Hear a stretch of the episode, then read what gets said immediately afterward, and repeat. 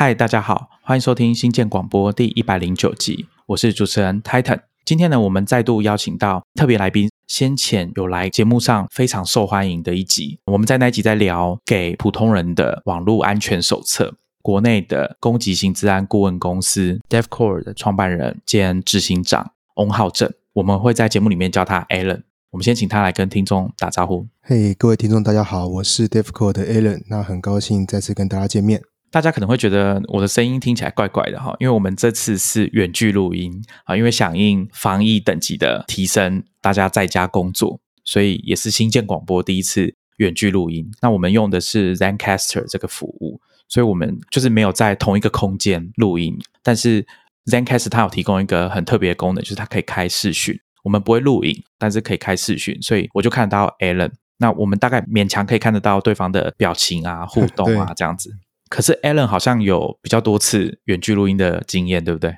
之前有过几次啦，就是因为像之前有些朋友是在国外，因为国外其实在家上班蛮长一段时间，所以有很多国外的治安同业啊，或是同号，他们其实就很无聊，就说哎，那他们就可以开个节目啊，讲治安或是介绍一些治安的知识。所以有时候他们就会邀请我们说，可不可以当来宾跟他们谈治安？所以就有过几次就是远端这样子的一个录音。而且刚刚在开始要录音之前，我还要先跟 Alan 讲说，我们等下开始录音，大概过十分钟之后，乐色车就会来，所以要先暂停休息一下。我就想直接先问哦，在家工作的治安的相关风险是什么？尤其是对我们一般的员工来说，因为这一次的影响范围蛮大的。我知道大部分的企业或者是政府机构可能在去年二零二零年的时候，因为疫情刚开始的时候，大家就已经有在拟定一些对策，而且实际演练过。我们公司也一样，只是因为这件事情并没有持续下去嘛，大概通常就是进行个几个礼拜之后就恢复正常的状况啊。因为台湾那时候疫情相对于现在没有那么严重嘛，可是现在状况不一样了。所以我猜，应该很多公司从这个礼拜开始都改成远距工作。我想这件事情对很多人来说，应该都是很新鲜的吧？包括你要远距的回报你的体温啊、健康监测啊等等的啊。所以我想请问一下，Alan，身为员工在家工作的人，工作上如果你是有使用到电脑啊软体啊相关的治安风险是什么？Alan 有在他们的部落格写了一篇文章，我们会把它放在 Show Notes，大家可以去看一下。其实我觉得，呃，远距工作对于公司来说，应该算是一个梦魇呐。因为像其实去年是最惨，因为去年是突然间疫情爆发，可能很多公司它在一个不确定的情况之下，就觉得啊，那我们是不是赶快让员工不要来公司，那就在家上班？比较可怕的一件事情是，很多企业它其实在原本并没有把远距上班的配套做好，所以它其实也没有去把像是 VPN 啊、VPN 的开通跟网络的切割。还有像是内部资料的管理，他可能都没有做好，所以员工他过去可能在办公室他取得一个资料，就是跟别人要资料，那可能在公司内部的一个云端硬碟，或者说在一个什么样的地方，但到了在家中就是完全不一样，因为我可能要透过 VPN 的连线才可以得到，或者说我可能会不知道说，那我现在在分享一个文件，我要使用的是 Google Drive 的文件分享，还是说我要使用 Word 去传档案？所以资料的这一块，我觉得是企业很辛苦的一个地方啦。我觉得员工是要做好本身的保护，企业是要做好远距工作的规划。那我觉得员工有几件事情是应该要先注意的，就是大家可能会把公司的设备带回到家里面去工作，可能也有人会带出去。不过我们现在其实蛮不建议的，因为现在疫情的情况算是越来越严峻，出去咖啡厅或是公共场合，其实都是蛮有风险的。只要你把公司的设备带出去，那其实就会有遗失的风险。所以说，当一个设备遗失的时候，对公司来说是一个极大的一个危害，因为里面的不管说是资料的遗失或资料的外泄，这对公司来说都是一个很可怕的事情。所以说，呃，有些企业它会去装一些 solution，像是 MDM，那这个就是帮助公司去管理一个设备。那这个设备的位置或者说遗失之后，我可不可以去寻找它？我可不可以去把它锁定、加密，或者说甚至我把它清除？这都会是 MDM 这样的一个工具的一个作用。那如果没有的话，个人可以做保护的点就会是，像你用微软的作业系统 Windows，或者说你的手机用 Android、用 iOS，或者说你用 Mac，这些里面都有包含到这个设备寻找或者设备加密或设备清除的功能。其实我们这是蛮建议大家要开启，因为这个是我觉得不管是保护自己的资料，也是对公司负责任。所以我觉得设备的问题是第一个我觉得很大的重点。第二个就是账号密码的问题。那这个其实在上一集其实有谈论到。设备之外，账号的部分，如果说你使用一个已经外泄的弱密码的话，那其实对于公司来说就是一个蛮大的危害。我补充一下，刚刚 Alan 讲的 MDM 就是 Mobile Device Management。我猜国军好像因为可以带智慧型手机了，他们好像也要装一个就是叫 MDM 的软体吧？对，没错。Alan 刚刚有提醒大家，就是现在比较先进的装置啊，不管是笔电或者是手机，其实都有这种协讯跟治安管控。或者是远距离直接删掉啊，删除你装置内资料的这种设计，只是要提醒大家说，不要为了省电，比如说有人会喜欢把蓝牙 WiFi 都关起来，哦，那这样其实就会影响到这方面的功能。嗯，没错。那最近不是苹果出了那个 AirTag 吗？这个其实也算是一个，如果你有跟公司外接一些机敏的设备、硬碟啊等等的，我猜应该要开始部署这种相对应的措施嘛。设备的遗失真的对于公司来说是一个很大的一个问题。对，因为设备不是只有电脑跟手机而已，还有硬碟啊、其他硬体设备等等的。我在 Alan 的文章里面有读到一个部分，我觉得可能大家要注意的是，可能公司跟员工在使用 VPN 上面都有考虑到，而且都做得很好。可是员工家里的 WiFi 没有保护好，跟小孩的电脑共用同样的网络，可是小孩的电脑没有做好治安的防护。所以变 成骇客攻击的跳板。其实家里的网络环境跟公司是必然不同的。那家里的网络包含到你买的设备啊，你自己的电脑啊，或者说你家人的电脑，有一种风险就会是，如果说你家中其他成员他们的装置可能是有风险，举例来说，可能是因为安装了一些非法软体，然后导致中毒了，那可能骇客可以去。控制那台电脑，那自然他就有机会呢，是可以去做网络的监控、监听，然后得到你的一个通讯的资料，就有机会导致你的一个资料外泄或者账号被窃取。所以，我们都在讲讲说，现在每个网站它其实都需要走加密的通道，就是像是 HTTPS 啊之类的。这个情况下，它拥有凭证，所以就比较不会让中间人攻击这样的情况发生。所以我觉得家中网络的干净程度是很重要的啦。所以有些治安比较要求的玩家或治安专家，他们连家中的网络环境都会去做一些切割。像他可能买一个品质比较差的，或者说商誉比较不好的设备，好了，那种智慧家电啊、物联网的设备。举例来说，像是有一种是宠物的喂食机，定期掉饲料给猫给狗吃，那可能就有附一个。摄影机它可以拍这个猫吃的表情啊，或是动作这样子，但它是走到云端，它有没有机会外泄？其实这是有机会的。而且像这样的一个 App，它是要输你的 WiFi 的 SSID 跟密码，那它是传到云端去，所以像这种都会是呃，对于治安专家来说会有点害怕的。那当然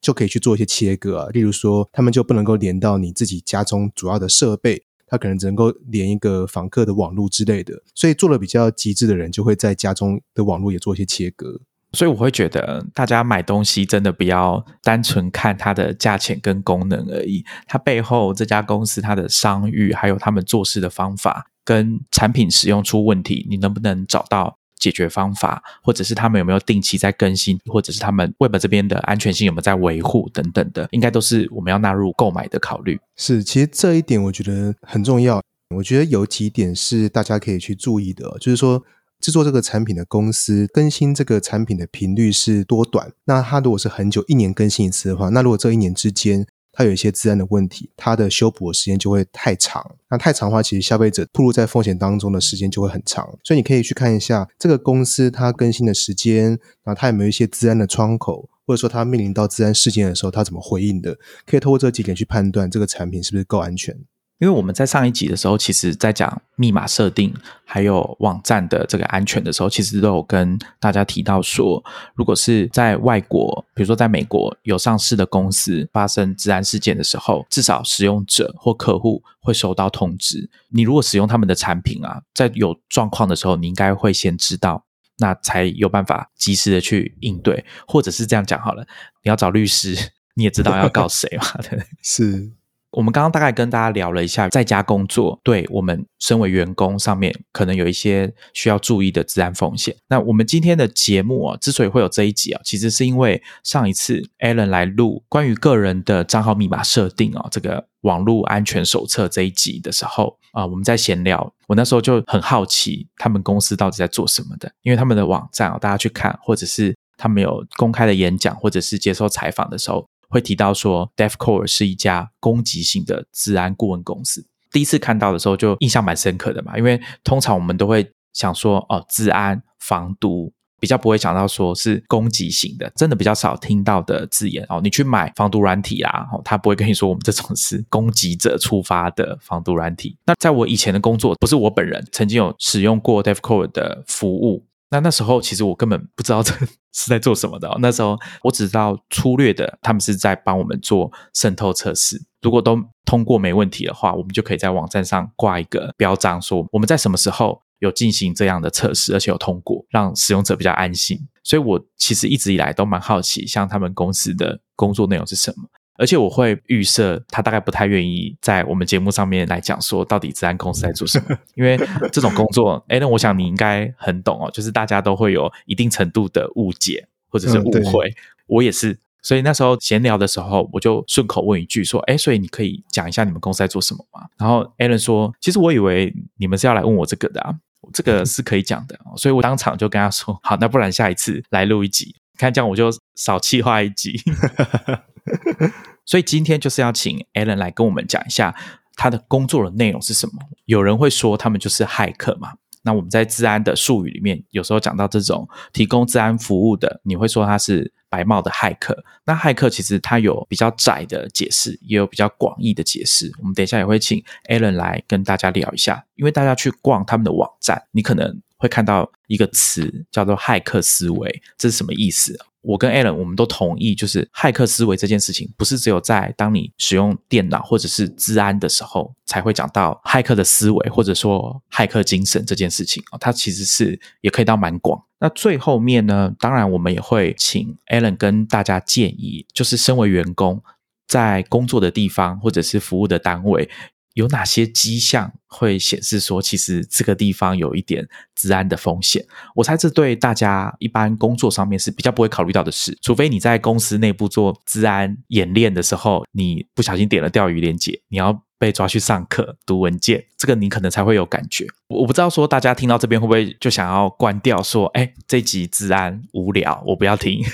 但是其实治安这件事情它的重要性哦。我认为是超过我们一般人平均的认知，因为像我们刚好在最近国际上有发生一些重要的治安事件，比如说苹果的代工厂被威胁，要求要付赎金，不然就公布你的设计图，或者是后来还有 Colonial Pipeline 这家石油管线公司。讲到石油管线，大家应该就比较有感觉，说这个可能会影响到一个国家、一个区域的运作。以这个 Colonial 的案例来说，最后是选择付赎金，对，付钱呢。那我想，在台湾各位听众刚好最近几个月开始，我们也有一些基础设施的问题，当然跟治安是没有关系。可是这些基础设施一旦受到影响，我想对大家的生活是有直接的冲击的。比如说我们之前遇到，而且现在应该还在经历的供水问题，还有这一集节目上架的前一周到两周遇到的供电的问题。所以我想大家对治安的感受可能没有那么直接，但是它是的确会。影响我们的生活的，更不用说，如果我们的交通号志、捷运、大众运输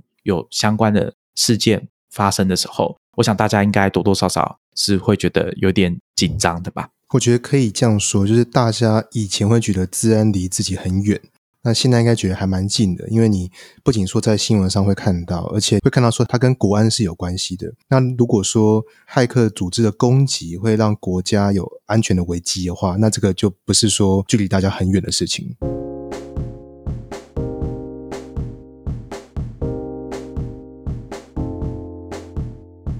我要直接来问刚刚前面讲到的攻击型治安顾问，请 Alan 来跟大家讲一下。从攻击方和防御方出发的这种治安服务，它的差别是什么？我先讲一下外行人的理解。防御方就是像防毒、治安设备这种，攻击方是我们要假装成要攻击别人的那种人，他的想法嘛？嗯，对。其实这个我觉得还蛮有趣，因为在过去大家会觉得做治安，那可能很多是做软体、做防毒、做防御的，但其实有一些差异的点哦。我们就用一个譬喻来说好了。假设说你是一个小偷，那你想要偷一户人家里面保险箱的东西好了，那你会选择从正门走进去，还是说你会选择说你可能翻墙啊，或者是从其他管道，你可能不会从正门嘛，因为正门通常它的防御是最好的，它可能有上锁，甚至说它有保全，它有摄影机，那你一定会是观察一圈之后，然后你从一个它最脆弱的地方进去，那就可能是我刚刚说的翻墙，或者说它的墙可能有一个洞，你可以从那个洞直接钻进去。这个就是防御的想法跟攻击方的差异，因为防御方他们会觉得说，我今天要把我的家保护好，我一定是换最高级的门，然后在里面装摄影机啊，然后把它做的很安全，正门固好了，那我可能就是治安做好了。但其实对于攻击方来说，他一定是钻你的破口，这就好像是。木桶理论里面，那只会从最短的木板那边开始漏嘛，所以说攻防之间的资讯不对称其实是很大的。我们会觉得说，以攻击方出发的一个治安服务其实是很有价值，就好像健康检查，那你要先全盘的检查过后，你才会知道说你身体哪边可能不太健康，可能有问题，那你在之后才会有一个比较完整的策略跟计划去调你的体质，去让你的治安做得更好。所以我觉得这是攻跟防差异很大的一个地方。所以我想，如果在还没做过健康检查，你就到处去买补品来吃，好像不是一个很聪明的策略。对，其实我们在之前有些演讲就会跟企业讲说，有些企业它可能被攻击了，他会想说，那我就去买防火墙，因为厂商说防火墙很安全，买了之后就不会被害。那我说，那这就跟你感冒了，你可能得流感，你因为不舒服，你去买外套穿，不会选择去看医生，这是一样的道理。你应该要知道的是，你今天可能咳嗽啊、流鼻水啊，你到底是感冒了，还是肺炎了，还是怎么样了？你要先知道这个原因，然后你再去做相对应的动作，才会是比较完善的嘛。那你如果说你很盲目，就是啊，别人说感冒就是穿暖一点，那你就去买外套穿，那我觉得这个是没有帮助的。那在你们从攻击方角度出发做治安服务，比如说你们现在接到一个 case，你们要去帮人家做顾问。那跟传统的治安的服务会有一些不一样的地方吗？你们会做哪些事情？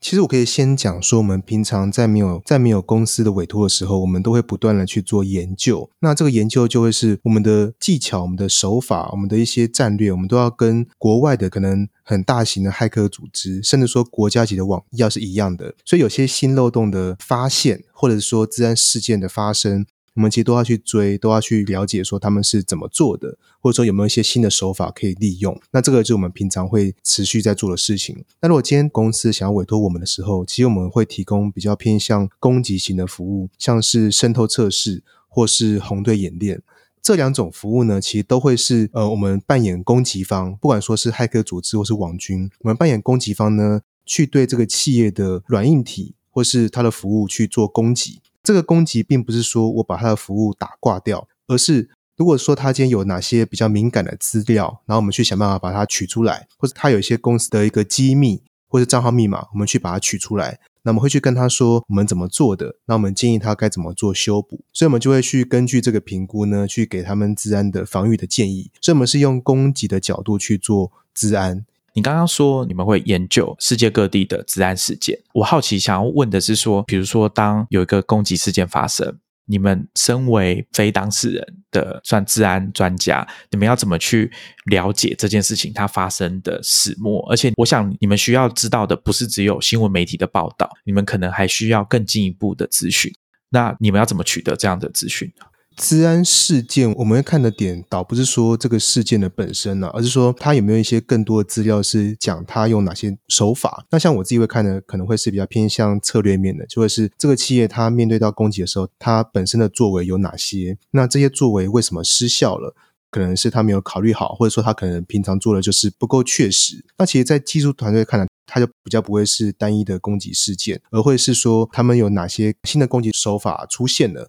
或者说新的漏洞被挖掘出来了，所以我们比较不会看单一事件，而而是看有哪些漏洞。我们在比如说企业管理刊物，像比如说哈佛商业评论上面会有一些 case study 个案的研究，治安是不是也有相对应的资讯可以取得？其实这个网站太多，就是有讲比较偏向管理面、策略面的，那也有分析整个治安事件的始末。那其实你去找一些治安公司的部落格，就会有，比如说分析病毒啊，分析整个攻击，他会去跟你说这个攻击有分成哪几个阶段，那每个阶段他用的手法、工具、漏洞是什么，这个企业他们后续做什么事情。其实，在一些治安公司的部落格都会有写。那其实像我们公司布洛格，其实也会有，像我们之前有发现一些漏洞，可能是可以入侵 Facebook。我们会讲说，我们因为哪些设备被我们找到漏洞了，然后这些设备的问题可以导致我们可以到内网、内部网络里面去连到更多主机，然后再做什么样的行为。那我们去通报之后呢，对方做怎样的修正，那么就要把它整个写成一整篇技术文章。这些文章除了说我们是记录之外，我们也可以让其他治安公司了解这个漏洞要怎么样去使用，然后怎么样去做修正。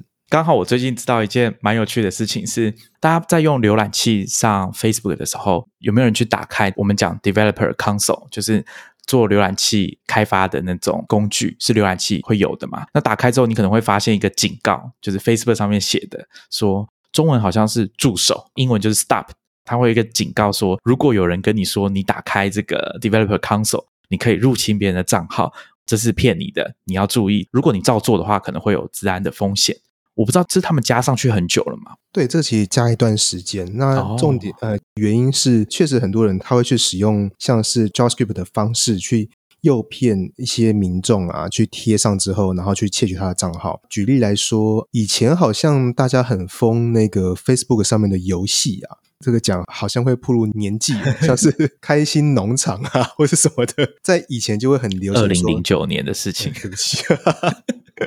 他就是说，你贴上这个 script 之后呢，你就可以去偷别人家的菜，或是可以干嘛？在那时候就会有人去做一些假的，就是你把那一段呃 script 贴上之后呢，他其实把你的一些 cookie 啊，你的一些机密资料传给那个攻击者，那所以他可以借由这样的方式呢，去偷你的账号，偷你的 session，透过这个 session 就可以去控制你的账号。所以后来很多网站都会去加上这个警告，就是说。如果有人叫你去贴上一段 JavaScript 的话，那可能是可疑的，叫你要去多确认。哦，所以这其实就是针对这种外行人的警语啦。这个就是一个提醒啊，因为会这样贴的，真的可能是玩家比较多，他们可能就会去拿别人写好的，然后就直接用。因为在过去，实际上是 Open Source 的风气其实很盛行嘛，所以大家就说：“哎，那你分享了你的做法，那我来用用看。”但是 JavaScript 它其实是可以去混淆，或是它可以写的你看不太懂，在一个很短时间内，它可能不会很让你一目了然。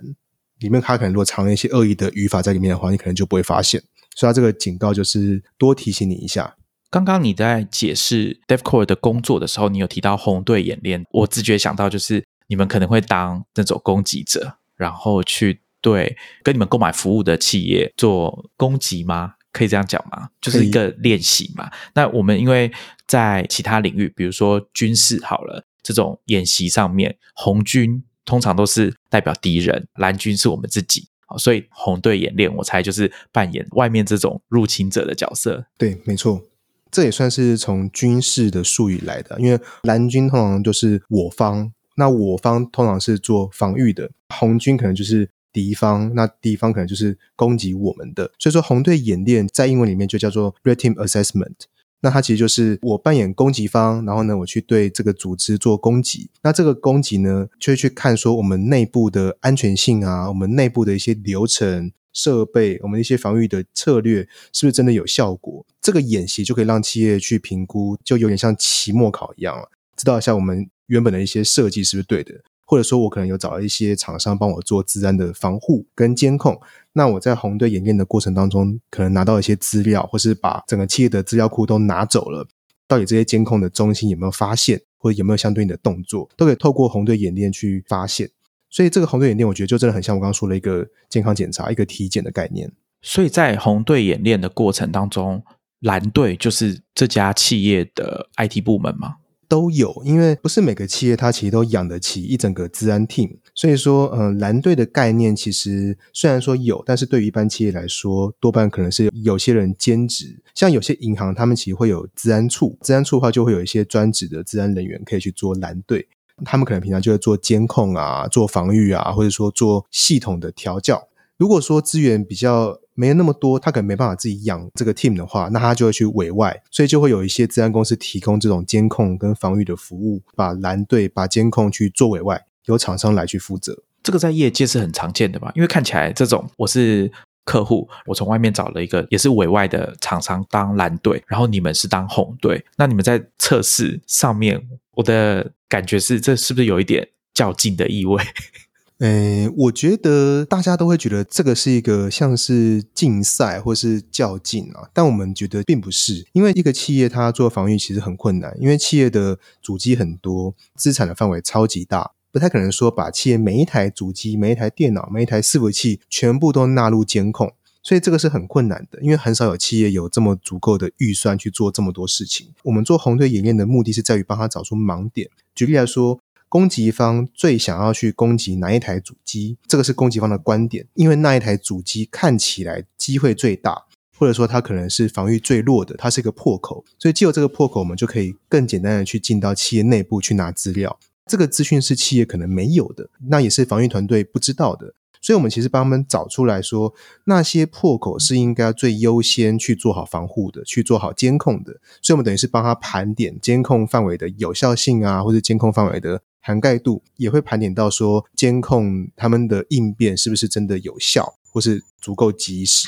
这个部分就会比较去考验到蓝队防御厂商的能力。所以，如果你们进行完红队的演练之后，应该会盘点出一些这家公司在治安方面需要做的应对的措施。但是，你们公司并不会提供后续的服务，是吗？应该是说，呃，我们不太喜欢去卖产品。原因是我觉得顾问是一个中立方，是比较客观的角色。再拿你去这个健康检查来当范例好了，你去做一个健康检查，然后他跟你说你可能肝不好，他就马上拿出一瓶药说，所以你要买这个药吃。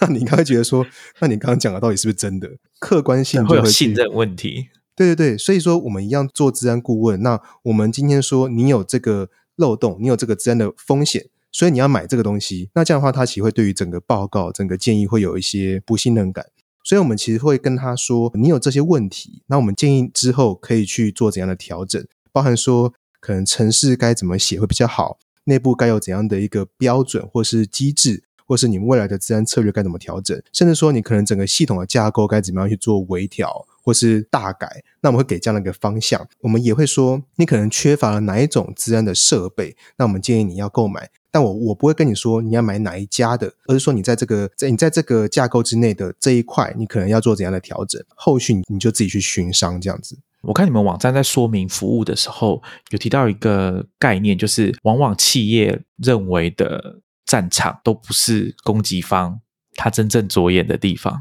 对，没错，这一点是我就像我刚刚说，如果你是小偷的话，你要。怎么闯进一个家里面，这个是有关的。因为呃，我再举个例子来说，假设你们是一个网站的老板好了，那你要做好治安，那你一定会想说，假设我有一千万的治安预算好，我就全部去把我的这个网站做到最安全，包含说我去买一些防御设备啊，做监控啊，防火墙啊，全部都买，我去把它变得超级安全，然后超级难被攻破。但是呢，你可能却忘记，可能在开发网站的时候，我一定会有开发的主机。那我可能会有一些测试的主机，一定不会去把治安的资源放在那边，或者不会放太多，而那些却会是骇客组织最感兴趣的，因为那些的防御的能力是比较弱的，最有被攻击的机会。所以说，在做红队演演练的时候，重点在我们去帮企业看，以骇客的眼光、骇客的角度，哪些主机、哪些网站或是哪些路径呢，是他最感兴趣的，而那些就应该要去做最优先的防御。这个我有想到一个类似的比喻，刚好我最近在读一本书《第二次世界大战战史》，作者是很有名的军事家里德哈特。他在讲一开始德国入侵法国的时候，大家知道一战结束后，法国人很认真的在建立他们的马奇诺防线。嗯，没错。那可是法国的边界很大一部分是跟德国直接相邻，但是在北部的部分。有一个比利时，就是在法国跟德国的中间，马奇诺防线一路往北建构起来的时候，到了比利时那边有一个地方叫阿登，那个地方是算是高地嘛，所以他们觉得战车啊或者是军队要从那边过来，穿过那边是比较困难的，所以他们的防线在那边有留下一个缺口。那因为马奇诺防线非常的稳固哦，它除了有碉堡啦，还有炮台啊等等的，它里面甚至还有医院，大家可以直接住在那个地下。那大家可能知道说，一次世界大战的时候有所谓的壕沟战嘛，士兵都躲在壕沟里面，所以其实后续发生很多卫生问题，会有疾病，所以他们在建构这个防线的时候都已经想清楚了，甚至有地底的列车可以快速的在地底移动你的物资跟你的部队等等的。可是就漏了阿登这个高地，所以后来纳粹德国在进攻法国的时候，他们就是带着他们的比较轻型的坦克跟他们的部队，直接从那边穿过去，等于是那个固若金汤的防线完全没有派上用场。法国大概四十天就被攻陷。这个例子还不错，我可以拿来做我们服务的说明。对啊，因为其实后来这些史学家去研究的时候，好像都会跟大家讲一个跟我们印象中不太一样的结果，就是当时德国的军队他们的实力，不管是装甲车的数量啊，军队的数量啊，其实都没有法国那么多。所以如果正面对决的话，大概谁输谁赢还很难讲啊。但是就是因为这样子的状况，导致这个事情在发生的时候，其实一下子就。一面倒，然后大家都要跑去蹲客客撤退了。其实我觉得这个点真的还蛮好的，因为我们在内部啊都会说，治安跟打仗是一样的，就是你要去分析整个战场，你要分析你要攻击的对象，他到底会怎么样去部署他的防御啊，或者他哪边可能会有缺陷，甚至说他的一些习惯可能会让哪些地方比较脆弱。那这些都是我们在事前会做情报收集跟做分析。那其实跟打仗一样，你要打仗之前，你就会先做好情报战嘛。情报足够之后，你情报越多，你打胜仗的几率就会越高。你打仗的时候也是需要有一些战略啊，你要去兵分几路啊。那你可能要有人去扰乱他的侦查，有人是在背后做真正的行动。那你最后要怎么样去潜伏不被发现？然后怎么样去把资料拿走，然后安全的撤退？所以这个我觉得做自然做红队，这跟打仗几乎是完全一模一样的。我在看你们网站的时候，有一个东西我也不太确定我自己有没有看懂，就是红队演练跟渗透测试的差别是什么？我猜比起红队演练，可能渗透测试是比较常听到的服务。对，其实渗透测试在台湾算是蛮早就有被推行了。渗透测试的重点是，企业会去选定一些网站或是一些设备，他可能想要被检测，想要知道它是否是安全的，然后他们就会委托治安公司呢去对它做攻击。这样的一个检测，通常是针对企业所挑选的设备或网站，而且多半呢，它会只被检测到那个网站本身，它可能不太会去再更深入的去到企业内部去。那做红队的话呢，它其实比较深入的。其实像我们刚刚说的一个盲点，像是企业它会去选择它的主网站来做检测。他不会去把它的开发主机、测试主机也纳入去做检测，所以说它检测的范围呢，跟攻击者他想要攻击的范围又不一样了。所以红队的话就会是呢，以整个组织为单位，只要它可以授权的范围越大，它的效果就越好。所以像有的企业，像是金融单位、银行，他们可能就会说，我整个银行他们所拥有的所有的主机都可以去让我们做演练，让我们做攻击，然后呢，他们就会定好一些目标。像是可能可以去碰到金融的资料啊、民众的个资啊，或者说他可能可以转账之类的。那如果达成的话呢，那就是达标了。所以为了要达到这个目的，我们会去用各种的方式，包含说呢，我们可能会尝试去寻找它主网站有有没有问题啊，它的一些活动的网站开发的主机，甚至是说我们的人呢可以实体到那一个企业或者到那个企业旁边。做无线网络的破解、监听，或者说像国外可能甚至会说，他假装成说我要去这个企业面试，那我直接到那个企业里面之后呢，那我可能去丢一个随身碟啊，或者说我可能会去做一些社交工程，用这样的方式去得到更多资料。所以红队演练的差异就会是它是更全面、更真实，然后它可以去更深入企业内部的一个问题。那渗透测试就会比较是针对单一的产品，它是否是足够安全的。刚刚 Alan 讲到一个，我觉得很像电影情节哦，假装成要去面试，所以这件事情对于客户来说，他们可能是不知道的。客户那边他们会去分啦，因为他不可能让全公司都知道说啊，今天有人要来做演练，那这样的话就不会有人被骗或是被攻击成功这样就不是正常的状况嘛。对对对对，那所以说就会有是。可能治安部门的人知道，或者说可能治安的窗口知道这个厂商在什么时候要做怎样的事情，一定要有一个对方的窗口跟负责人，他们要知道才行。因为如果说真的发生怎样的一个意外的时候，才有人可以去帮忙去做调停处理。那这个在台湾其实还没有，但在国外其实有发生过。说在国外的红队，他们要去尝试入侵一个企业，那他可能会去做识别证的伪造，那可能就进到企业里面去了。然后被发现了，然后那个企业是要报警要抓人的，那他们就可以在这时候去秀出说，哎，其实我们是在做演练，而且他可以及时的联络到说这个治安的窗口，有那个窗口去确认说，对，这真的是个演练，解除掉这一个危机。所以说，跟企业方一定是要有一个固定的窗口，然后去比较紧密的沟通跟联系。就让我想到 有一句话嘛，就是你们在讲治安的时候，好像会讲到，就说电影里面演的有很多都是真的嘛，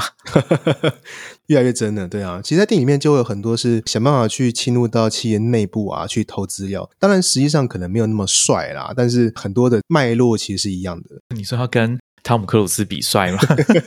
这可能是有难度哦。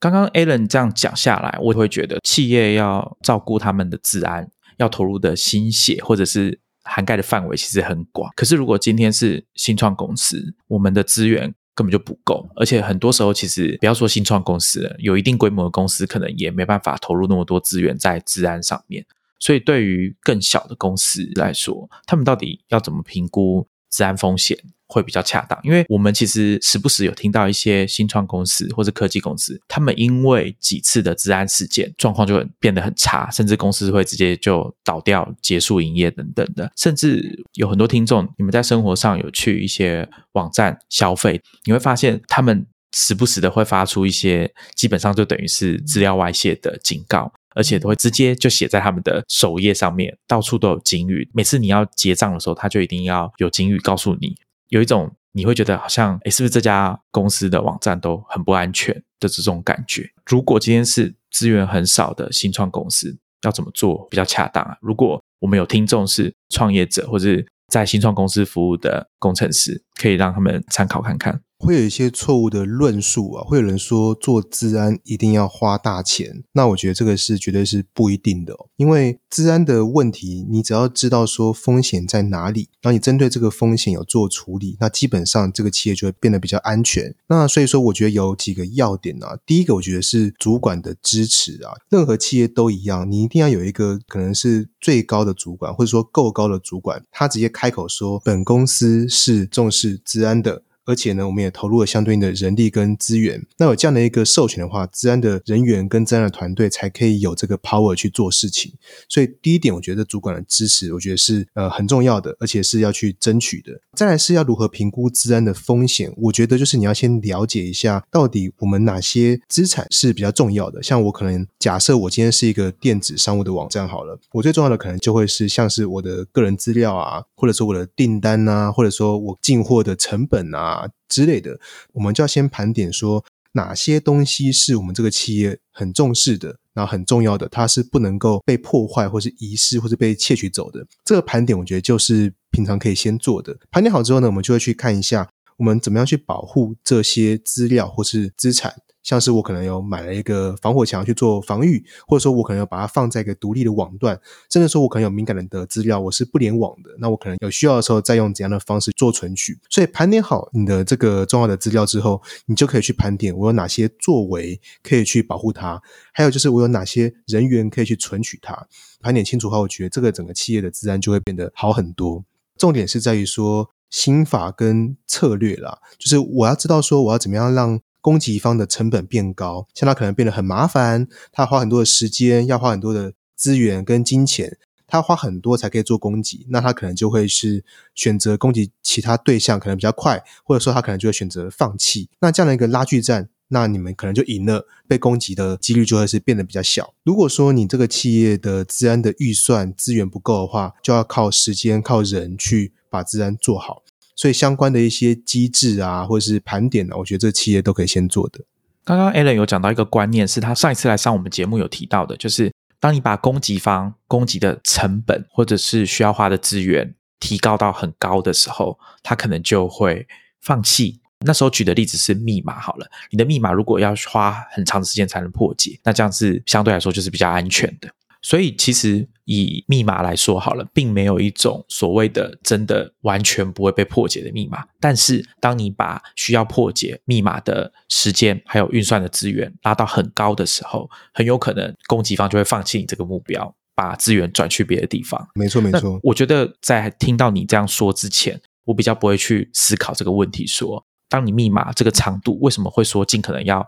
很长，然后要比较复杂一点，并不是说比较难记就比较不会被破解，不是这个意思啊。你们常常在网站上面或者是受访的时候都会提到说，像你们这样子做攻击型的治安顾问，你们会用骇客的思考方式哦。虽然你也会常常在受访的时候说，我们做治安的不会说自己是骇客啊。对，那这个思考的方式具体来说，到底跟一般人有什么不一样？像我刚刚不断提到的一个重点是，攻击跟防御的思考是不同的。攻击方会有一个经验，或是一个灵感，或是电波，他可能会知道说。哪些地方是比较有机会攻击成功的？这些想法都是根据经验而来的，因为他在过往的经验中会知道说，哎，那个地方一定是管理者他会有疏漏，或是他可能会比较有问题的，就会是我们想要优先尝试的点。所以我觉得骇客的思考方式就会是他可能会比较注意到。一些枝微末节，然后一些比较细节技术的地方，然后呢，我们会知道说那些地方可能是人为会疏失的，或者说可能会有自然的问题。再来就会是呢，如果我们今天发现有一个地方它可能有问题，但是我们现在没办法突破，我们就会去做研究。那我们研究的方式其实很多，像我们最常见的是我们在内部架一个跟客户一样的环境去模拟，然后呢，我们在内部架起来之后，我们我们就去看说怎么样去绕过它的防御，怎么样去得到它的资料。那我们就去做比较深入的研究，并不会说就是哎，我失败就停，而会是呢，我去不断的去钻研，然后去看，如果我们今天真的想要得到那个资料，想要攻击成功的话，我们会怎么样去绕过，怎么样去猜测对方怎么防的？那我们如果知道了，猜对了，或者说我们成功的突破了，那我们就可以得到相关的资料。我想到一部也是有点年纪的电影《瞒天过海》，我记得里面就有一个段落，就是在讲。我们要建立一个跟目标一样的环境，然后在这边练习我们要怎么闯进去这个金库，把里面的钱偷光光，就有点像这样的概念。我们在做攻击的时候，其实是一个所谓的黑箱，黑箱就会是呢，我们其实看不到防御方或是网站伺服器有怎样的一个变化，所以我们在尝试的时候，我们只会知道说，哎，有成功或是没成功，或是。网站有哪些讯息？那如果我们自己去建一个 lab，我们自己去做实验的时候，因为我们是我们自己建的，所以我们就可以看到伺服器本身的反应是什么。那么就会从这个实验环境中得到说，OK，这样才会攻击成功。那我们就可以把这个成果，把这个攻击的语法，再到客户那边去做尝试。哦，你刚刚讲到黑箱这件事情，我比较不能想象，是说，所以你们没办法直接问客户说，哎，为什么这边是这样？不行，是不是？这个就跟医生比较不一样了，就好像你去做健康检查，但是健康检查确实你要先填一个那个问卷，所以好像不太一样。嗯，我们我们在做治安的时候，我们其实是会去模拟说，我们今天是一个骇客组织或是网军。然后我们在没有这个企业任何情报的情况之下，如何透过自己情报的搜集，然后我们去挖掘漏洞去做研究，然后去得到相关的资料。所以，我们其实不会去问客户说：“哎，你们网络架构是什么？你们用怎样的防御设备等等？”通常是不会。那如果那个企业想要模拟说，如果攻击方已经掌握了部分的资料的时候，他们会有怎样的危害？那他们就会去给我们说：“哎，那可能我有哪些主机？”可能是可以当做它是已经被攻击了，那从那边出发，或者说他可能跟我们说它的架构是长怎样，那希望我们在以了解架构的情况之下，模拟骇客会怎么样去做攻击。所以这个是情境的不同，所以情境会不同嘛？有些是可以先让你们知道一点点，对，在知道一些运作方式的前提之下，做这种渗透或者是红队的演练，没错。今天在谈这个骇客的思考方式，除了从治安专家的角度来看之外，我想要稍微扩大一点去谈这种骇客的精神，因为他们首先要做的是有点像我要怎么破解这个东西，我要先了解它的运作方式，或者说我要可以观察出它的运作模式是什么，经过分析之后，再用巧妙的方式去达成你们的目的嘛。所以我想要问 Alan 说，对你来说，我们讲骇客精神，这个是什么意思？其实“骇客”这个词在一开始，它其实并不单纯指治安呐。所以，像说，呃，其实大家可能会听过一种比赛或是活动，叫做 “Hackathon” 黑客松。那它其实跟治安并没有关系。它是一群人呢，他可能在一个时间之内，像可能比较常见的是两天，我们会设定一些目标，像我可能要去利用呃某一些网站的某一些功能，然后去开发出更便利的功能出来。或者说，像是台湾的这个 G 零 V，他们其实就有办过很多次，就是我们我们要怎么样让政府的服务变得更好用，那就会有一个 G 零 V 的黑客松。那所以说，骇客这个词呢，在原意它其实就会是一个精神，他其实是会去求变的，他会去自己去动手去改变一些现况。我今天如果觉得说我在做的椅子不好做，那我不会去选择说把它丢掉再买一张，而会是我如何去自己去改造它，让它变得更好做、更好用。这就是一个骇客的精神。所以在国外就很多网站会分享说，可能他们自己动手做怎样的东西。像我们之前就看到有人是直接在家做一个红绿灯，他直接去动手刻了一个。那他其实这个就是一个很有骇客精神的人，因为他就想说，我要怎么样去自己做一个一样的东西出来。那在治安这边的话，他比较强调的是骇客精神当中他的一个不受限制。我今天如果想要达成一个目标、一个目的，那我一定会去做研究，然后我一定会去想办法去突破它的限制。我去寻找出整个系统中哪一个环节可能是有问题的，所以这个也是一个骇客精神的一环。所以说，我觉得骇客精神它比较是广义的啦，像是维基百科里面就有讲说，他一开始就讲的是对电脑、对技术，他是很有热忱、很热衷的一些专家，所以他们会动手去做各种的城市的撰写、调整等等。那到治安这边的话，就会萃取出它里面的这个精神，就是寻找。你刚刚有提到系统上面的一些切入点嘛？可以这样讲，对对，或者是我们可以动手去改造，或者说改变这个系统的一些地方。对对对，像在治安圈里面比较厉害的好手们，他们其实就一定是富有骇客精神的人，因为他不断的去做研究。像是我们要去做一个漏洞的挖掘，有很多治安公司，他们其实不会做漏洞的挖掘，他们会去看说，哎，你这个网站的这个服务这个套件版本是什么？然后根据说，哎，你的版本太旧了，所以你有怎样的漏洞？他去寻找已知的漏洞，所以他就会看版本不同，然后就会拿那个版本的攻击程式来做攻击。他们可能不会自己去挖掘，不会自己去做研究，也不会去自己撰写相关的攻击程式。但我们其实不太一样，我们我们会去做研究，去看说目前这个系统这个套件的版本是最新的，那它应该是最安全的情况之下，我们还是去研究它的原始码，或是它的一些各种行为。去找到它一个安全的漏洞，那么就会去通报，去协助他去把这个漏洞修补起来。所以说，治安做得好的治安专家，一定都是具备骇客的精神。你刚刚有提到一个，我觉得蛮重要，是动手做这件事情。我们应该很难称一个只用套装软体，然后永远都不去动系统的人，叫他骇客，是吗？对，通常都会是要自己去动手做的啦。讲到骇客，会想到刚刚 Alan 有讲到技术。电脑等等的，可是我们可以说一个软体工程师，他就一定是有骇客精神的吗？其实这个是不太一定的，因为蛮多工程师，他们其实是你给我 spec，你给我说我要哪些功能，然后甚至说你什么时候要，然后我就去实做它，就这样子而已。所以他就是一般的 programmer，他这样的话其实并不一定是具备骇客的精神，因为像是如果说是骇客在开发城市的时候，他其实会想的是我要怎么样去可能去最佳化，或者说让它可以未来的弹性更高，甚至说它的效能可以变得更好。原本可能我使用的 library 或是一些套件不好用，我直接做一个更好的，这个想法就会差很多。再举一个例子来说好了，就是骇客对于这个研究跟追根究底的精神是很深入、很杰出的。像我们公司的研究部门，他们在挖掘漏洞的时候，他们是去看原始码。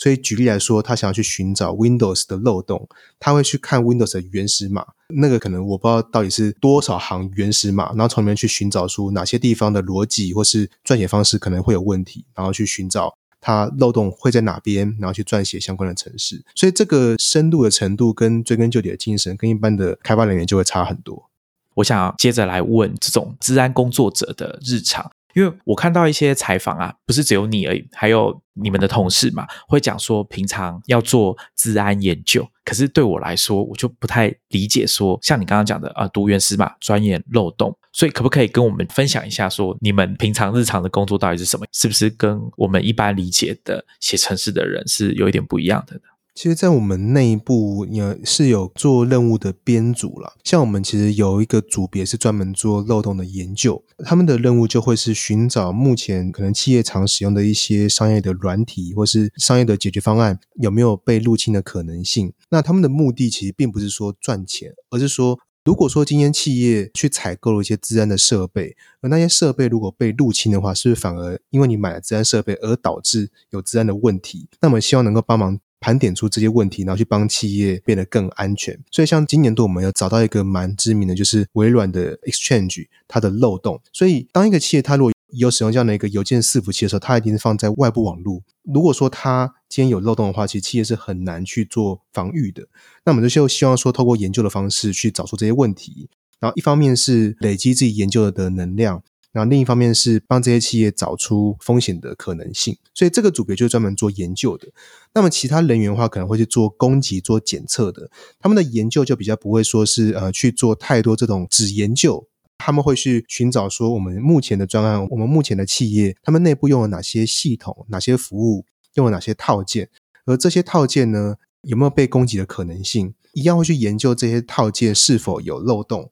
然后一样会去钻研。这就跟那种做纯研究的不太一样。做红队演练的同事啊，负责这个工作的人，他需要具备的专业知识，可能不是只有针对软体而已。应该说都要有了，就是说软体、硬体其实我们都会碰到。那做红队的同仁的话，他们其实会有一些必备的能力，像是情报的搜集。我们要知道说这个企业有没有一些外泄的资料啊，或者说我们可不可以透过一些社群网站，知道说公司有哪些员工，他们惯用的账号，他们已经外泄的密码，都是要靠情搜这边所知道的。那再来就是我们内部的编组，除了情搜之外，我们还有就是做所谓的特工组。特工小组的话，重点就是做呃所谓的寻找最严重的这个漏洞，它可能会是第一个可以进到企业内部的那个破口。所以透过特工组漏洞的挖掘之后，就会知道说有哪些地方可能可以进到企业内部。那再由我们的打击小组去从里面进到企业内之后，做横向的移动，去得到更多战果，然后呢再把这些战果去撰写成一个给客户的建议。这些记录的保存跟建议呢，都会由我们的资源小组来去做负责。那我们刚刚说的研究小组的话，就会去做比较尖端的研究，他可能就会研究可能在全世界影响最大的一些伺服器或是解决方案。像我们今年度是研究像是 Exchange，在之前我们就有研究到说 VPN Server 或是其他邮件伺服器或是档案储存伺服器这些东西有没有可能有漏洞？有的话，Hacker 会怎么样去做利用？那我们建议他该怎么样去做修正？所以我们在做整个公司的编组就会分成这五个编组。我们有做情报收集的，然后有做特工的，做打击的，做支援的，跟做研究的。每一组要做的事情就会不太一样。刚刚你提到情报研究，比如说这些公司有哪些员工，这件事情其实记者也很常在做。他们需要了解一家公司，要去做采访，想要调查一家公司的时候，他们其实也都需要知道说这家公司有哪些人，这些人负责的工作是什么。这也是为什么像 The Information 这样子的网站。他们的其中一个付费产品是公司的组织结构，像苹果这家公司，他们的 C level 或者是 SVP 跟 VP 层级的人是谁？有哪些？他们要做什么？他们的指挥链是什么？为什么这东西是可以卖钱的啊？所以这对这很重要，这对很多在做策略思考或者是一些商业上的竞争都是很重要的来源。那对记者来说也是，记者在追查。或者说调查一件事情的时候，他也必须要知道说里面有哪些重要的关键人物。那以现代来说，我猜有很多资讯就是会不小心跑到网络上，比如说社群网站，比如说 linkin 好了，大家蛮喜欢去看的吧？我想，那其实像这些情报对于攻击方来说也是很重要的，因为有一个手法叫做社交工程攻击，那其实就会是我要了解这个企业内部有哪些员工，甚至在国外他们会做到的是。他们的彼此的交友的关系，他的兴趣，然后他可能收到哪些信件，他会容易去点开，这些都要有收集到之后，他这个攻击的成功率才会是比较高的。那他就会去伪冒成这个员工信任的人啊，或者说他感兴趣的一些话题，然后去寄信给他。那里面可能就夹夹杂一些病毒啊、恶意程式。那如果他点开的话，那就是可以被攻击方所控制，那就可以去得到内部的控制权。我觉得收到那种钓鱼信啊，有一些很明显是假的，也就算了。可是我听说有一些他们会利用那种你们说那叫什么字源，它长得很像，但不是那个我以为的字母。呵呵呵，没错，对，是会有这种东西。那会通常要怎么防范呢？还是说像 Gmail 这种，他们会自动帮我们，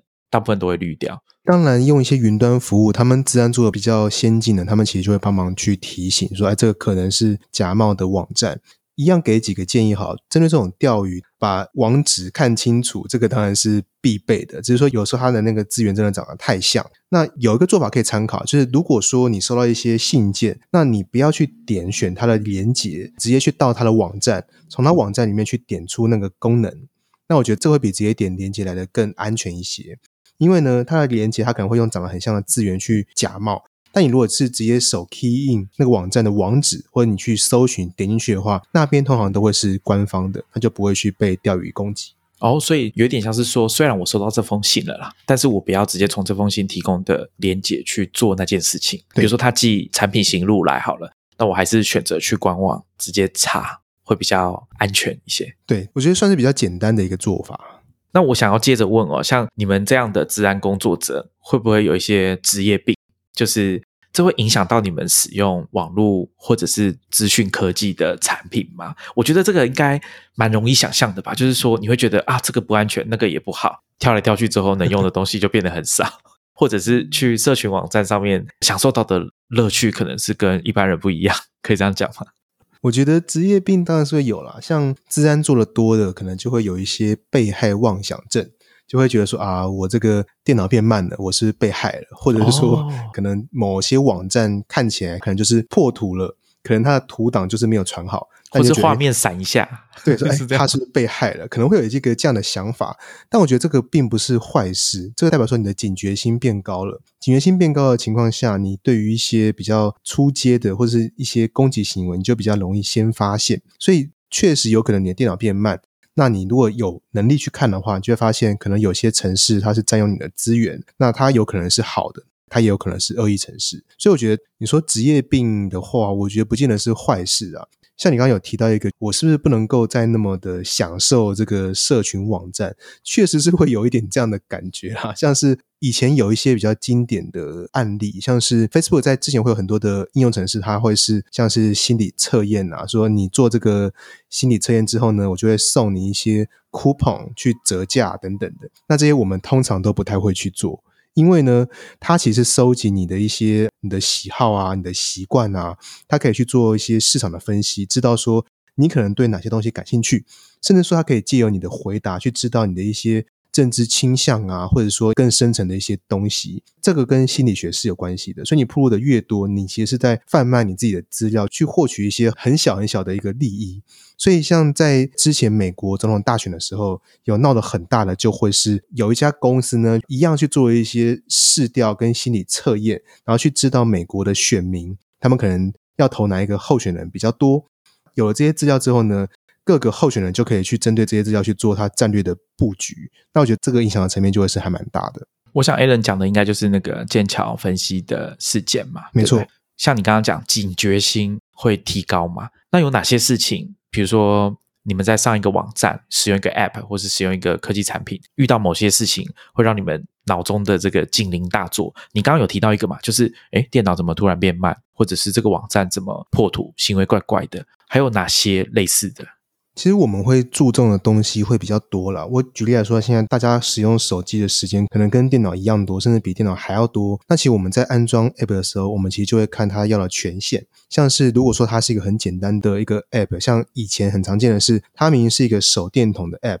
但它却跟你要了一个简讯行事力的权限，那这很明显就是不太合理的。有些民众他可能不会有这样的意识，他就会说：“哎，那他要我我就给啊。”那我也不知道他为什么要。给了应该也没关系吧，或者说，哎，我简讯又没有什么东西，他看了也没差。但是呢，我们就会觉得说，这明明就是不应该的，它不符合使用的这个原则。那他跟我要了，他一定是要么是他可能不会开发，他做的不太好；要么就是他可能想要滥用或想要贩卖。像这样的 app，我们其实就不会去使用。那还有一些是我们会去注意到哪些 app 或是网站呢？它可能看起来是比较破旧的，就是它可能开发用的技术是比较旧的，或者说它可能做的比较看起来没有那么令人放心。那么就会去注意一下它到底是谁开发的啊？然后它本身有没有一些很显而易见的一些治安的问题？举例来说，我在注册一个网站的时候，它有没有把我的密码加密？像是我如果去点它的忘记密码，它会把我原本的密码寄给我。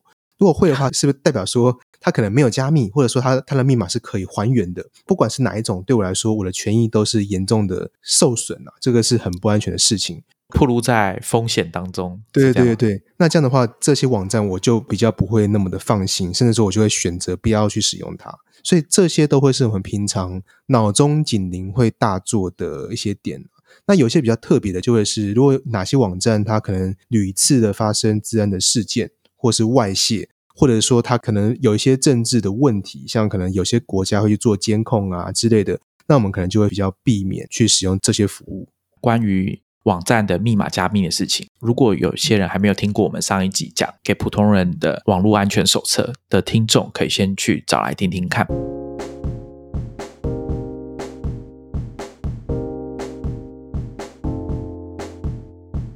我猜我们的听众有一些人，可能他是学生，或者是资讯工程、资讯科学相关背景的学生，对，他们可能也在思考说，以后要不要投入治安相关的工作？能不能请你给他们一些建议？因为我们这集上架的时候，很多人应该要开始，或者说已经开始找毕业之后的工作了。在做治安整个产业里面，其实有很多种类的工作啦。像我刚刚提到的，我们公司做攻击为主，所以我们自然就会有可能有做研究的啊，然后做攻击检测的啊等等，或者还有一些做策略的。整个产业里面，其实有分成做攻击的，当然也有做防御的。那做防御，它可能会是我可能去做防御的产品，像是一些防火墙啊，或是一些侦测的解决方案啊，这个都会有。我也有可能会做监控的，做事件调查的，就可能我今天有攻击事件发生，我可不可以去收集他的资料？那我可不可以去知道说攻击者是谁，他们怎么做的？那这个问题在哪些地方？这个就是做防御方的，做防御跟做调查的。当然也有做顾问的，像是我可能可以去全盘的看整个企业它有哪些问题，那我怎么样去调整它的体质？那也有一些专门做研究的，像是有些治安公司就跟我们一样啦，会有一些专职的一个研究的部门。那可能就会去寻找比较顶尖的一些问题啊，或是像是之前就有些学者他们在研究量子电脑的时代，那可能应用到了治安的威胁，该怎么样去应对？所以其实整个治安产业里面有很多很多可以做的事情。不见得说要到治安公司，因为一般的企业它其实也是有一些治安的缺，像是我们刚刚说到金融产业、银行，他们可能会有治安处、治安的部门，那里面就会有一些治安的需求，那就要帮这个企业做防御啊，或者做体制的调整。所以这个我觉得现在治安产业发展越来越多，越来越好，所以治安的缺也很多。所以如果说对治安有兴趣的话，你可以先看一下你对哪一块治安的领域是感兴趣的，然后你就可以去寻找相对应的工作。最后面，我想要请 Alan 给大家一些建议吗？或是说一些参考资讯好了。我一直很好奇，就是说我是一家公司，或者我在一个地方工作好了，有没有什么迹象可以让你做一个判断说可能我们这家公司的治安做的不太好，或者是有一些地方我自己要小心，要注意一点？我觉得可以去看内部对治安的看法是怎样啦。举例来说，我们公司内部对于治安里面有没有一些控制的措施，像是规定说大家的密码要多强啊，或者说要去开所谓的二阶段的验证，有没有一些这样的规范？又或者说可以看内部的伺服器，我们在连线过去的时候呢，像是内部网络可能有公司内的布告栏或是内部系统，是所有人都可以连线，还是只有部分人可以连线？然后还有像是内部的一些账号密码都怎么样去共享？是写在一个文件，大家都可以看得到，还是说可能透过某些系统，或是可能都不公开？这些我觉得是管控的机制，这是可以去参考的。再来就是看公司在治安上面的投入有多少，像是有没有去导入一些治安的稽核啊，或者说治安的检测。那检测像我们刚刚有提到，像是渗透测试、红队演练，或者说比较简单的，像是弱点扫描或是社交工程演练。那像这样子，如果公司有做的话，那其实他们诶觉得这个是重要的，那可能会想要知道如何去改善公司内部的治安，也可以去看一下在内部谈论到治安的时候，他们的看法跟态度是怎么样。尤其是主管，像可能谈说，诶如果说有民众通报我们网站有治安的漏洞。那主管会怎么说？他会说：“哎，可以去发一个奖励给他，谢谢他的回报。”那另外一种就会是，呃，我们要去告他。这个 这个就好像也要听说过。对对对，这个就会差蛮多的啦。所以公司对治安的态度，我觉得也可以去观察一下。我也看到有一些是比较小型的电商网站，那么其实老板就会说：“哎，治安这个东西就是。”我遇到的时候再说，那我平常应该不会轮到我，所以他可能是真的是被害了，然后资料外泄才会说，那我再来做治安。那平常他可能是就都不做的，所以这种比较侥幸的心态的话，其实内部的治安是一定是不会做的太好。我想大部分的企业都对某些类型的资讯是管控很严格的，比如说人资、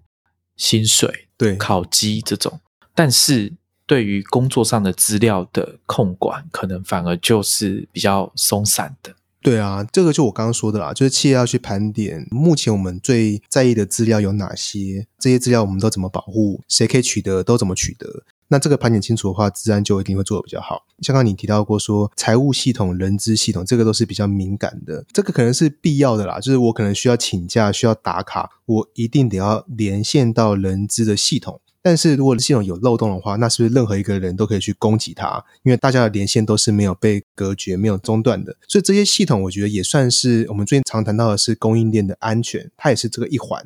因为呢，一个企业内部如果有一个这样的系统，它是有风险的。攻击方他其实会朝向由这些下手，由这些出发，经由这些第三方或是委外开发的，或是第三方的系统的漏洞挖掘，利用这些漏洞去入侵到企业最核心的一个伺服器。所以这些我觉得都会是蛮潜在的一个风险。刚刚前面我们一直在讲说，企业面对治安的风险要怎么评估、怎么做管控，然后怎么去应对。可是我在网站上读一些资料啊，通常有一种感觉，就是这个东西应该是没有尽头的，它是一个动态的、持续的，比较不是说你前面有提到说啊，我们买一个软体、买一个防火墙，然后装了就放着，没事不管它，好像不应该是这样。而且这件事情应该有一点像是进入到我们日常，就是普通人一般人的生活，像手机，你可能不想要升级到最新的 iOS，可是当它出现有安全性更新的时候，就算不愿意，你可能还是要去做这个更新，或者是它虽然没有升级，你不一定要升级，苹果还是有给你一个旧版的系统，但是它是安全性更新。这个部分可能，我想身为比较聪明的使用者，你可能还是要自己注意这件事情。所以反过来讲，是不是治安工作是没有完成的一天？其实我一样拿健康来譬喻好了，你要维持身体健康也没有完成的一天。像说你可能在某一年，你可能去做了健康检查，他跟你说：“哇，你好棒，你超健康。”那你会从那一天开始说哦好，那我就开始完全健康事情，我全部都不做，我也不健身了。那我开始吃大鱼大肉啊，抽烟啊，什么全部都做，应该不会嘛？因为你应该会会觉得说健康可能是长期的事情，是一辈子的事情。那我可能是要持续做的，变成我生活的一部分。那其实自然也是一样，你如果想要你的自然的体质变好，就跟你想要让你的身体变好是一样的。你要花长时间、长期的去改善，然后把这些思维跟想法变成是你平常比较内化的一个想法。这样自然才会是做的比较好的，所以确实是没有做完的一天。那当然，以商业面来说，自然其实有些专案是可以结案的啦。举例来说，像是呢，你可能委托一个自然公公司来去帮你做怎样的一个服务，不管是说他是帮你做检测、做供给，或者说做防御的，或者说做开发的，就要去定义说什么是完成。你要跟他们谈说，他们承诺我们要做到哪些效果、哪些事情，那有做到，当然他的那个工作就完成。但不代表说你的整个治安的生涯就到这边就结束了这样子。那还有一件事情是，节目一开始我提到石油管线公司，我说新闻有说他们最后是选择要付赎金。老实说，我看到这新闻我有点意外啊，因为通常 观念上都会说你不应该付钱给勒索你的人吧。这个观念，我想 Allen 你应该有你们这种治安顾问专业的建议。你们对这件事情的解读是什么？其实我们一定会觉得说，这种黑色产业，就这种犯罪的产业，我们是不应该去助长它了。因为像如果今天付他钱了，然后他今天可能就好，那他很有道德，他可能就给你解密的城市，对不对？但你的问题修补了吗？你怎么样去被加密呢？你其实不知道，问题没有找出来，漏洞没有修补起来，你是不是可能还有第二次、第三次？在国外其实有一个案例是，他的资料被加密了，然后他付钱了。过了半年，他的资料又被加密，又是同一批人。他说：“哎，我不是已经付过你钱吗？”然后那个骇客组织就说：“啊，你的漏洞还在啊，所以我再拿一次。”所以说，这个我觉得是一个永无止境的。你不要去想说对方就一定是很有职业道德，给他钱他就一定会去帮你解密，这是不一定的。那当然。如果说面临到一些比较重大的危害，像是我的这些资料，我可能就没有备份，然后我可能也救不回来，而且我不能够损失，那我可能就好吧，那我还是得得付钱。我们当然不希望有有这样的一个结果啦。但是你如果说真的是像这一次的事件来看的话，我觉得他们付钱是因为他们可能营运都可能是直接停摆了。那我不赶快止血的话，我其实损失会更大。这个就是攻与防之间的一个拉锯战啊，在全体的防御的程度没有到一个水准的之前，其实这样的事情会一直发生。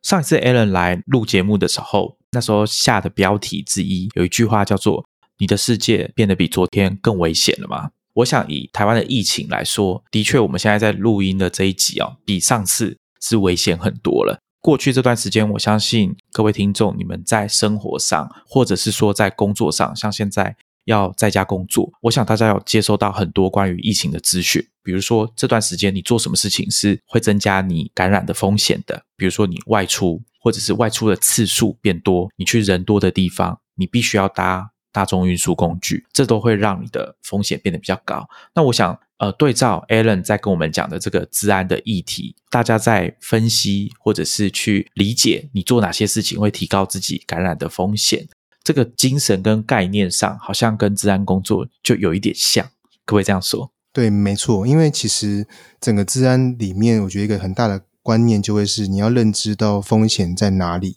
我们先知道风险之后，我们才会知道说要怎么样去应对。我们会盘点风险，然后去盘点我们自己的作为，然后再去规划我们未来要怎么样去改善，那要怎么样去做调整，就有机会变好。所以我觉得这个是完全一样的。好，那我们今天节目就到这边，我们下一集见。今天很谢谢 Alan 再次来上新建广播，跟大家分享他在治安产业的专业知识。谢谢 Alan，感谢大家，谢谢，拜拜，拜拜。